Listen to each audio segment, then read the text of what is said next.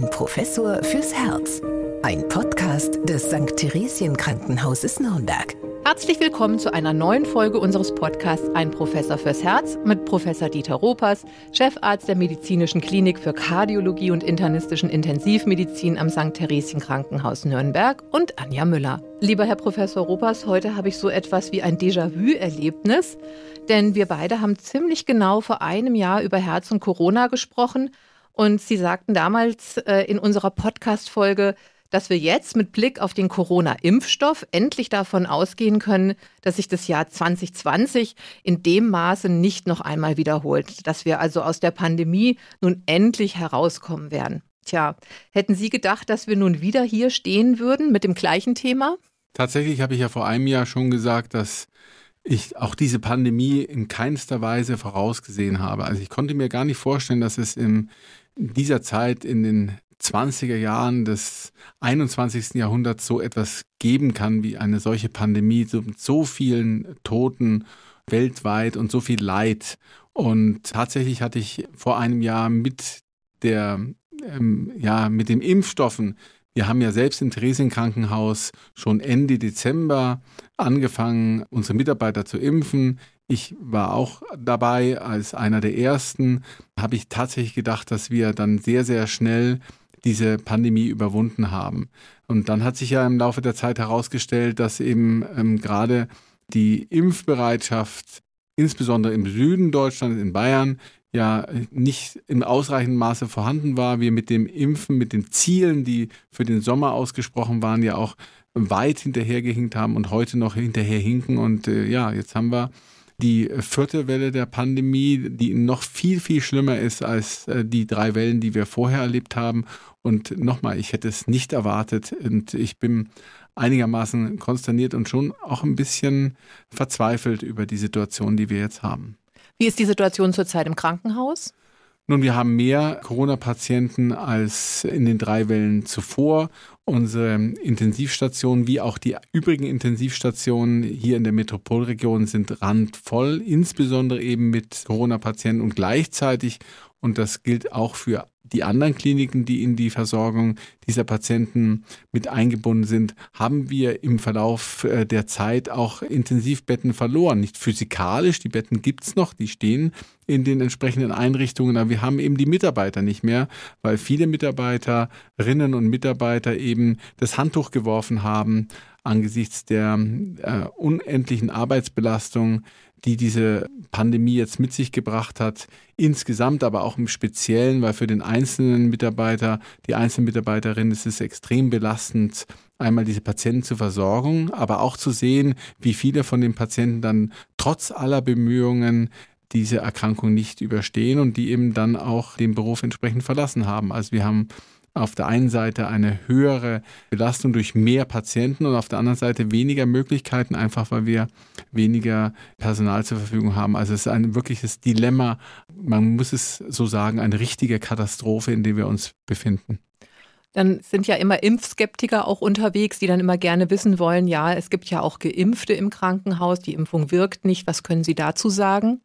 Also Sie können davon ausgehen, dass die Wahrscheinlichkeit für einen schweren Verlauf äh, und für einen, der dann auch zum Tode führt, mit der Impfung deutlich, deutlich, deutlich geringer ist. Also natürlich gibt es Impf Durchbrüche bei dem Patienten. Man kann sich infizieren, keine Frage. Deswegen sind äh, regelmäßige Tests, engmaschige Tests, so wie sie jetzt ja auch von der Politik beschlossen sind, genau der richtige Weg, damit das Virus nicht weiter verbreitet werden kann.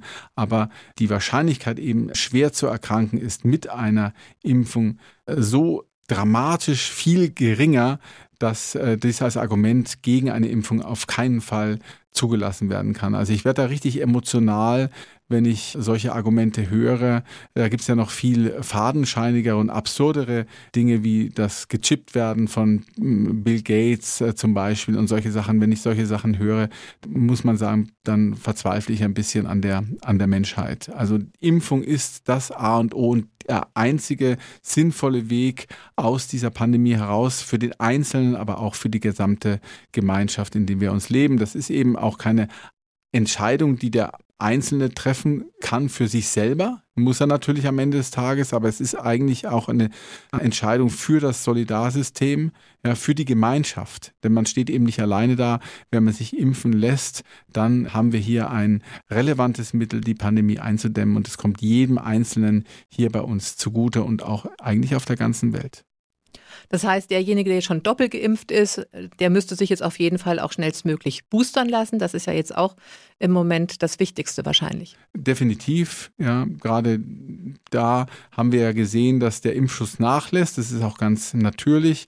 Und die Boosterung aber das Ganze nochmal auf sichere Beine stellt. Also auch hier gilt dann, äh, dass die Wahrscheinlichkeit zu erkranken deutlich abnimmt. Ich selber habe ja zwei Impfungen gehabt, Anfang des Jahres. Im Januar war ich dann eigentlich vollständig schon immunisiert und wir haben dann äh, unseren Mitarbeitern im Theresienkrankenhaus angeboten, den Antikörperstatus ermitteln zu lassen nach einem Zeitraum von einem halben Jahr. Das habe ich getan und hat sich herausgestellt, dass der Antikörpertitter relativ gering war. Und für mich war das auch keine Frage, dass sich äh, nochmal boostern zu lassen. Das hätte ich unabhängig von diesem Ergebnis gemacht. Aber natürlich hat das Ergebnis mich nochmal zusätzlich motiviert und ich habe mich boostern lassen und die Antikörper sind deutlich, deutlich angestiegen. Und ich glaube schon, dass ich ähm, mich als geschützt bezeichnen kann vor der Erkrankung, aber nochmal nicht vor der Infektion. Das ist davon ausgenommen, aber die Erkrankungswahrscheinlichkeit bestimmt ja dann auch wieder in einem gewissen Maß die äh, Weitergabe des Virus, also Boostern, Impfen, das sind die entscheidenden Maßnahmen und die sollte wirklich jeder, jeder, bei dem er es medizinisch vertreten kann. Und die Ausnahmen, also die Argumente, die medizinischen Argumente gegen eine Impfung, die sind ganz, ganz, ganz selten. Also es gibt nur ganz wenige äh, Menschen, die sich nicht impfen lassen können mit ähm, angeborenen Immundefekten und solchen Dingen. Also da äh, bleibt nicht viel übrig. Im Prinzip soll sich jeder impfen lassen gegen das Coronavirus und dann eben auch boostern nach dem entsprechenden Zeitraum. Ja, und wir möchten ja heute auch nochmal mit dieser Podcast-Folge unseren Beitrag leisten und aufklären, insbesondere über die Impfung und legen dabei aber unseren Schwerpunkt auf mögliche Nebenwirkungen, die auch das Herz betreffen können. Und da ist es so, dass die Herzmuskelentzündung und die Herzbeutelentzündung als mögliche Nebenwirkungen in die Aufklärung über die beiden mRNA-Impfstoffe von BioNTech und Moderna mit aufgenommen worden sind. Wie ist denn das äh, zu bewerten? Also, dass es Herzmuskelentzündungen im Zusammenhang mit Impfungen gibt, ist nicht neu. Schon mit anderen Impfungen sind äh, solche ja, Herzbeteiligungen aufgefallen, ob das jetzt äh, mit der Grippeimpfung zu tun hat, aber auch mit der Pockenimpfung zum Beispiel, hat man in der Vergangenheit beobachtet, dass in einem sehr geringen Anteil der Geimpften dann eben entsprechende kardiale Mitbeteiligungen aufgetreten sind. Tatsächlich ist es eben so, dass gerade junge Menschen, bei denen eben der Impfstoff eine besonders gute Antwort auslöst. Das Immunsystem funktioniert wunderbar bei jungen Menschen, bei jungen Erwachsenen und durch diese äh, sehr gutes Ansprechen auf die Impfung kann es eben auch sein, dass ja kardial, insbesondere myokardial, sich äh, dort eben eine Entzündung manifestieren kann. Deswegen sind eben diese jungen Menschen etwas häufiger betroffen im Vergleich zu mittelalterlichen oder älteren Erwachsenen.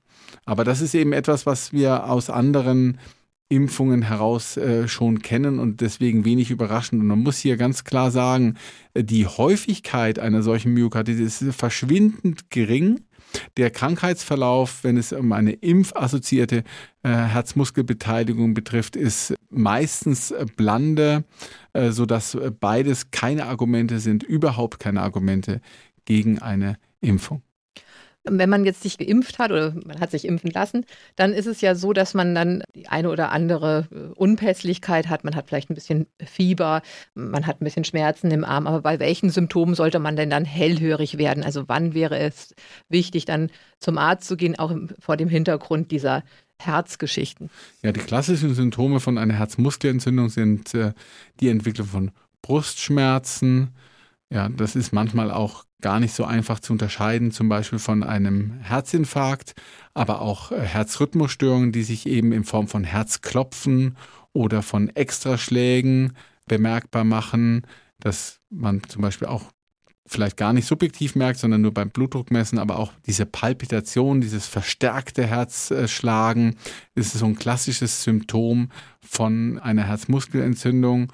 Und auch Atemnot kann auftreten in dem Zusammenhang. Und wenn das natürlich im zeitlichen Kontext mit einer Impfung, auch mit der Boosterung entsteht, dann sollte man hellhörig werden und das überlegen, ob hier nicht eine kardiologische Diagnostik erforderlich sein kann. Also wir sprechen hier von einem Zeitraum von fünf Tagen bis drei Wochen nach einer solchen Impfung kann es eben in einem sehr geringen Maße, aber eben doch im Vergleich zur Grundinzidenz, also Myokarditiden treten ja auch normalerweise unabhängig von Impfungen auf. Also man geht davon aus, dass bei sechs bis zehn von 100.000 Einwohner pro Jahr eine Herzmuskelentzündung auftritt. Das ist eine virale ähm, assoziierte Erkrankung des Herzmuskels und dass es eben im on top eine geringe Anzahl von Patienten gibt, die nach einer Impfung eben in fünf Tagen bis drei Wochen eine solche Herzmuskelentzündung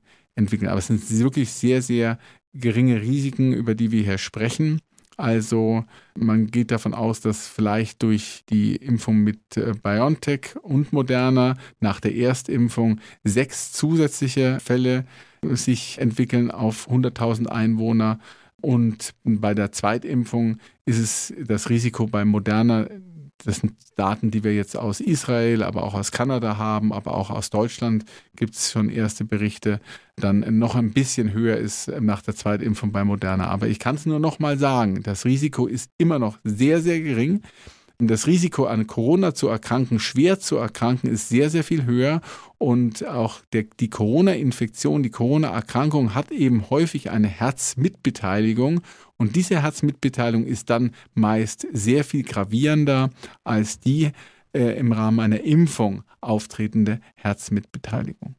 Und Sie haben ja auch schon gesagt, überwiegend sind dann ja oft junge Männer betroffen, ja, die diese Herzmuskelentzündung dann entwickelt haben. Aber kann es nicht auch sein, dass eine Ursache darin besteht, dass sie sich vielleicht auch nach der Impfung nicht genug geschont haben? Also das sind ja gerade junge Männer, machen ja viel Sport, die bewegen sich viel.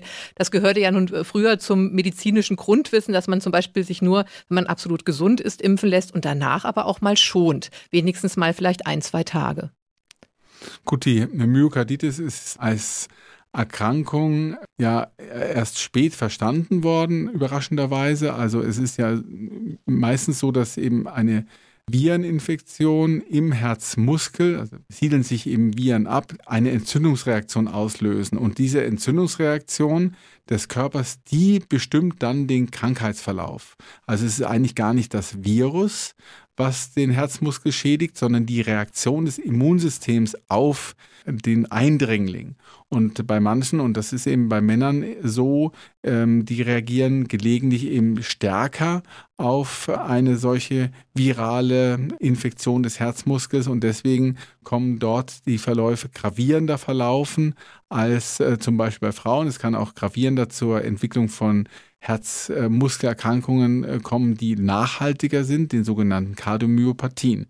Und wenn man sich dann natürlich nicht schont, gerade in der Anfangsphase der Erkrankung, dann kann es eben sein, dass diese Erkrankung progredient verläuft, tatsächlich einen Schaden am Herzmuskel auslöst, aber auch Herzrhythmusstörungen herbeiführt. Also das ist etwas, was unsere Großmutter uns allen schon gesagt hat, zum Beispiel, wenn man grippekrank ist, wenn man Fieber ist, dann gehört man ins Bett und eben nicht auf die Laufbahn.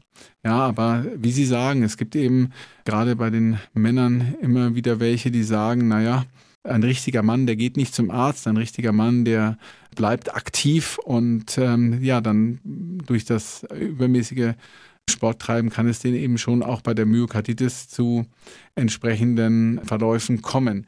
Bei der Impfung ja, ich würde wahrscheinlich an dem Tag der Impfung, an Tag der Boosterung und danach äh, mich mit größeren körperlichen Anstrengungen wahrscheinlich eher noch zurückhalten. Aber jetzt grundsätzlich zu sagen, dass man über einen längeren Zeitraum von mehreren Tagen oder gar einer Woche auf jede Art von Bewegung verzichten sollte, in der Annahme, dass sich sonst eine Herzmuskelentzündung entwickeln könnte, glaube ich, das ist eine Empfehlung, die zu weit führen würde.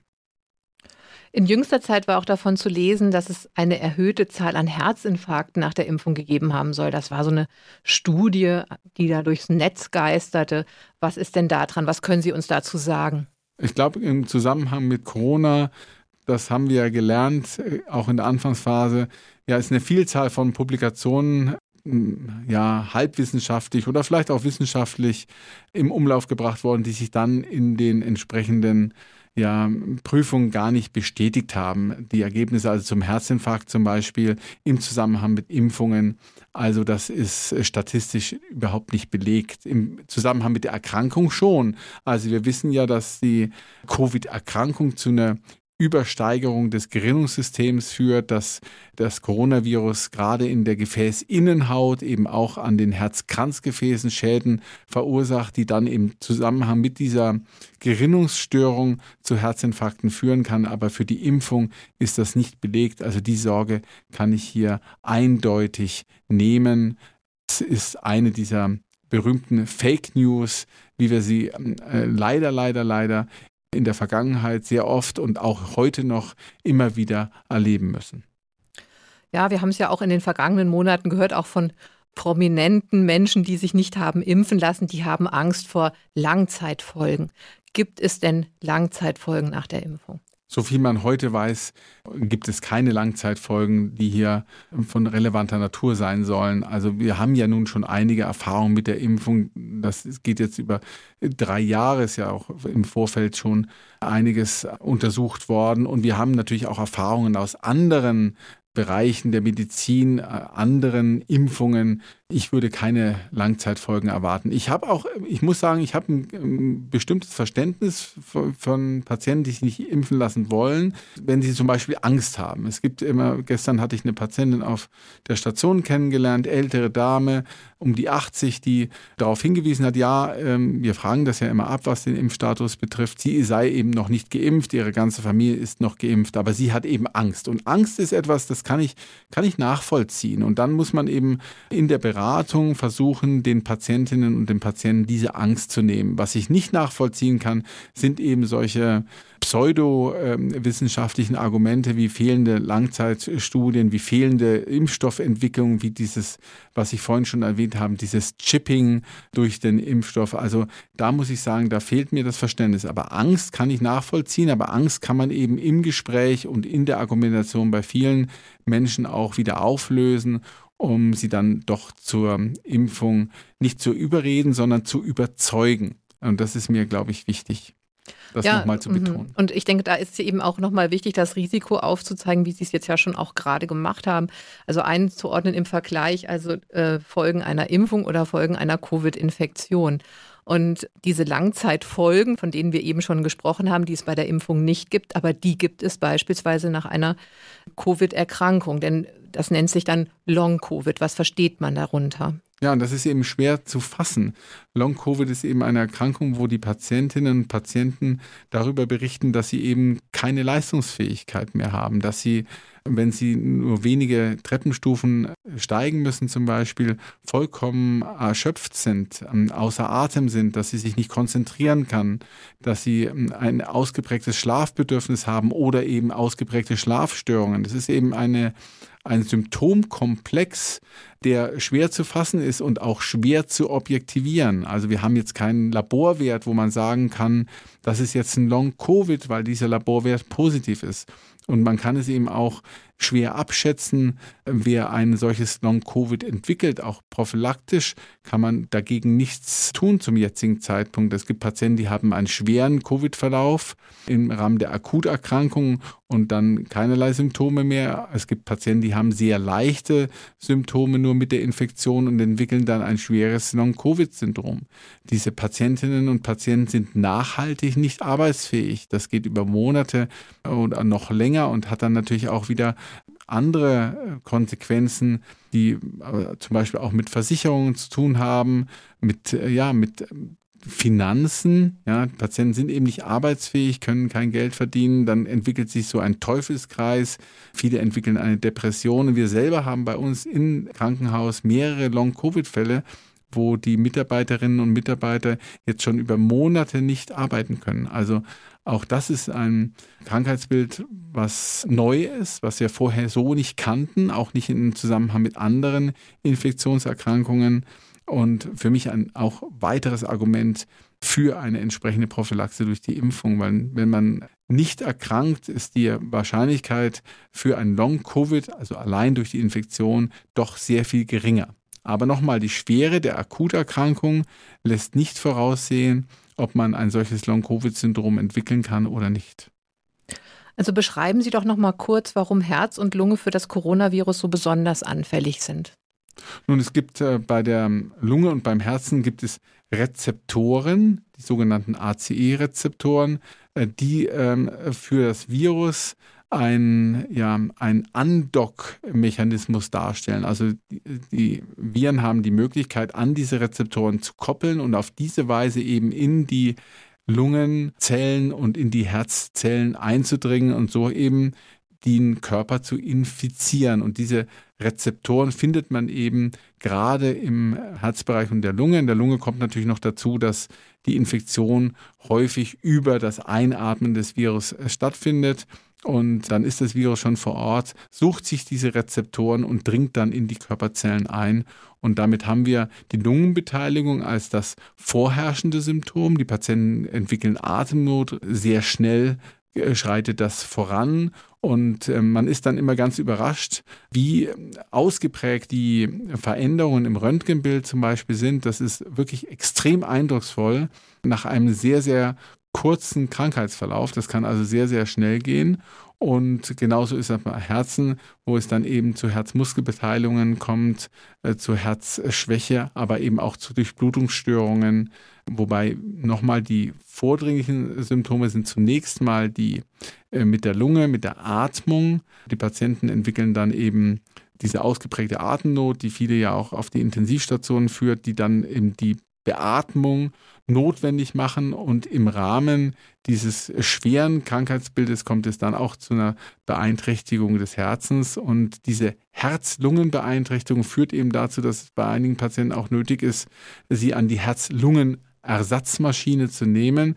Das ist ja eine Möglichkeit, die wir für unsere schwerstkranken Patienten vorhalten. Man muss aber sagen, die aller, allermeisten Patienten, die dann an dieser Herz-Lungen-Maschine angeschlossen werden müssen, überleben das, diese Erkrankung dann trotz aller Möglichkeiten, die wir in der modernen Medizin haben, dann eben leider nicht. Ja, und man muss ja auch leider sagen, dass in den ersten Wellen waren es vor allem ältere Menschen, die betroffen waren, aber jetzt sind es auch zunehmend jüngere Patienten, die Sie auch auf der Intensivstation sehen, oder? Natürlich, die älteren Patienten aus den ersten Wellen sehen wir jetzt seltener. Die äh, Impfquote ist ja auch bei Eltern äh, relativ hoch geworden. Wir haben jetzt tatsächlich die Patienten und Patientinnen, die ungeimpft, ja, im mittleren Alter oder auch im jungen Alter auf den Intensivstationen landen. Und das sind natürlich dann besonders dramatische Verläufe, wenn wir junge Mütter oder junge Familienväter äh, haben, die dort um ihr Leben kämpfen.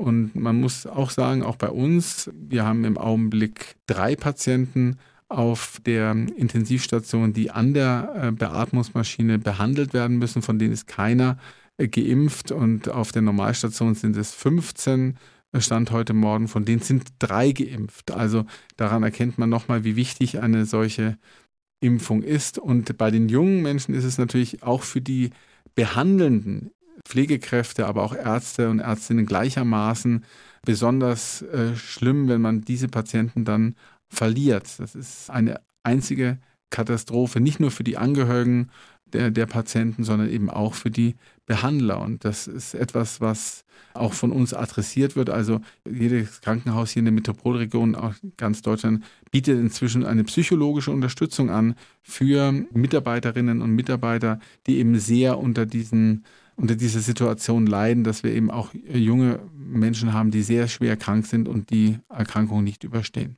Und dazu kommt natürlich auch wieder die Problematik, dass äh, dadurch natürlich auch Ressourcen verloren gehen für andere Krankheiten. Also wenn er sich sehr viel auf Covid-Patienten konzentrieren muss. Insbesondere auch im vergangenen Jahr haben Sie mal einen Appell nach draußen gegeben, dass sich Herzpatienten trotzdem ins Krankenhaus trauen sollen. Ich denke, das gilt nach wie vor, wenn man Beschwerden hat, trotzdem die Notaufnahme aufzusuchen. Definitiv. Und wir haben jetzt natürlich, das hatten wir damals noch nicht, wir haben jetzt die Zahlen aus, der, aus den entsprechenden Wellen zuvor, wo wir eben gesehen haben, dass durch das verzögerte Vorstellen von Patienten, aber auch durch die verzögerte Möglichkeit der Behandlung die Herz-Kreislauf-Mortalität, also die Sterblichkeit in Deutschland im letzten Jahr wieder zugenommen hat. Es gibt auch ähm, einzelne Untersuchungen aus zum Beispiel aus dem Ruhrgebiet, aus Dortmund, die haben das mal analysiert, da ist die Sterblichkeit am Herzinfarkt hat, nachdem sie über Jahre zunehmend abgenommen hat,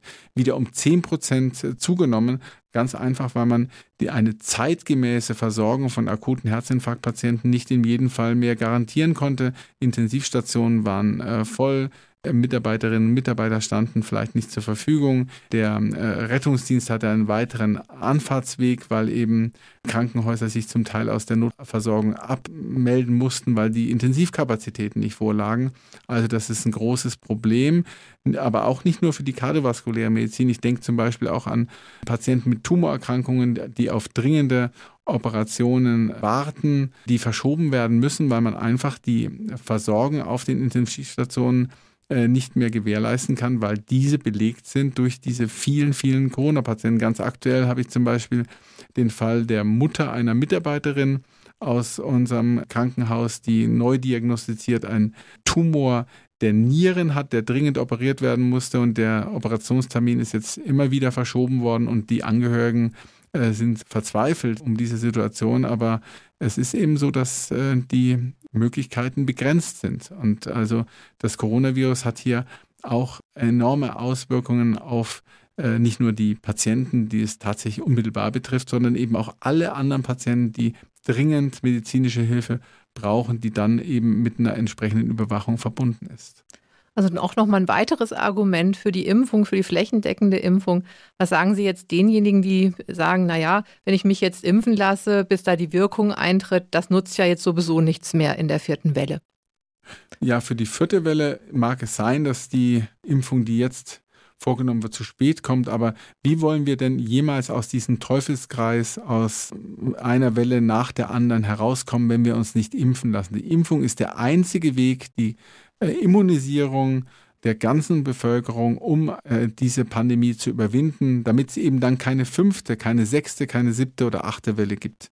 Also deswegen ist ähm, auch jetzt die Impfung sinnvoll, äh, wenn nicht unmittelbar für diese vierte Welle, aber dann für alles, was danach folgt und mit den entsprechenden Boosterungen. Denn äh, dass wir auf ja, mittlere oder längere Sicht diese Covid-Erkrankung ganz und gar überwunden haben. Das glaube ich nicht.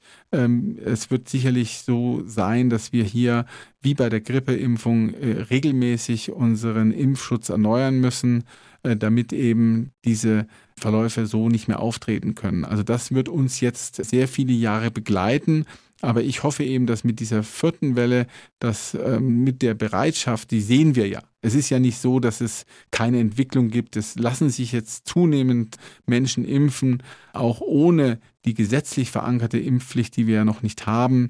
Da ist die, äh, die das Einsehen, die Motivation ist ja jetzt gerade in den letzten Wochen deutlich gestiegen, so dass meine Hoffnung, ich bin ja grundsätzlich immer sehr optimistisch, die ist, dass wir die 90 Prozent, vielleicht sogar 95 Prozent Impfquote bei den Erwachsenen erreichen. Und damit glaube ich schon, dass wir eine hohe Chance haben, eine solche ähm, Welle, wie wir sie jetzt erleben, und das ist nochmal, das ist die schlimmste Corona-Welle, die wir bisher hatten, was die Zahl der Intensivpatienten, der Krankenhauspatienten, aber auch der zu erwartenden Todesfälle betrifft, ja, dass wir so etwas nicht nochmal erleben müssen.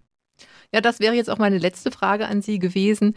Was meinen Sie, werden wir in einem Jahr erneut über Corona reden müssen? Ich denke, Corona wird ein Thema bleiben, aber nicht in dieser Ausprägung, in der wir uns jetzt befinden. Ich denke, wenn äh, wir tatsächlich sehen, dass diese verzögerte Impfbereitschaft dann im wieder besseren Wissens und wieder erwarten anhält, dann wird die Politik hier doch intensiver nachdenken müssen über eine Etablierung einer Impfpflicht. Und ich denke, ab 90 Prozent Immunisierung hat das Virus einfach keine Chance mehr, sich im gleichen Maße zu entwickeln, wie es jetzt der Fall ist. Und ich habe auch wenn man jetzt über solche Exit-Varianten nachdenkt, das Virus ist ja auch dabei, sich zu entwickeln, auf die Maßnahmen zu reagieren, zu mutieren, um versuchen, sich den Impfschutz zu umgehen. Ich glaube, dass wir dem zuvorkommen können, wenn wir nur alle konsequent uns impfen lassen. Dann hat das Virus keine Chance. Und dann unterhalten wir uns im nächsten Jahr, vielleicht im Rückblick auf das Jahr 2022, sehr viel entspannter über dieses Thema Corona, als wir es jetzt Ende des Jahres 2021 tun, mit dem Blick auf die nächsten Wochen und vielleicht zwei, drei Monate, wo wir wirklich noch einiges durchzustehen haben. Gerade im Krankenhaus, die Mitarbeiterinnen und Mitarbeiter werden sehr belastet sein. Und ich äh, kann nur hoffen, dass wir das irgendwie äh, schaffen. Bisher haben wir einen großartigen Job gesehen bei den Intensivmitarbeitern, die sich um diese Patienten kümmern. Und äh, jetzt müssen wir einfach diesen Weg konsequent weitergehen und dann haben wir eine Chance, dass wir im Frühjahr, im Sommer und im äh, restlichen Jahr 2022 hier ein ruhigeres Fahrwasser erreicht haben und nächstes Jahr vielleicht wieder ein Weihnachtsfest erleben können, wo wir uns auf den Weihnachtsmarkt zusammenstellen können und unseren Glühwein trinken. Das würde ich mir jedenfalls sehr wünschen. Ja, das wünschen wir uns wahrscheinlich alle. Wir bleiben optimistisch. Vielen Dank, Herr Professor Ruppers. Nochmal dafür dieses Update in Sachen Corona. Liebe Hörerinnen und Hörer, bleiben Sie gesund, bleiben Sie uns gewogen. Bis zum nächsten Mal. Alles Gute. Alles Gute auch von mir. Ein Professor fürs Herz. Ein Podcast des St. Theresien Krankenhauses Nürnberg.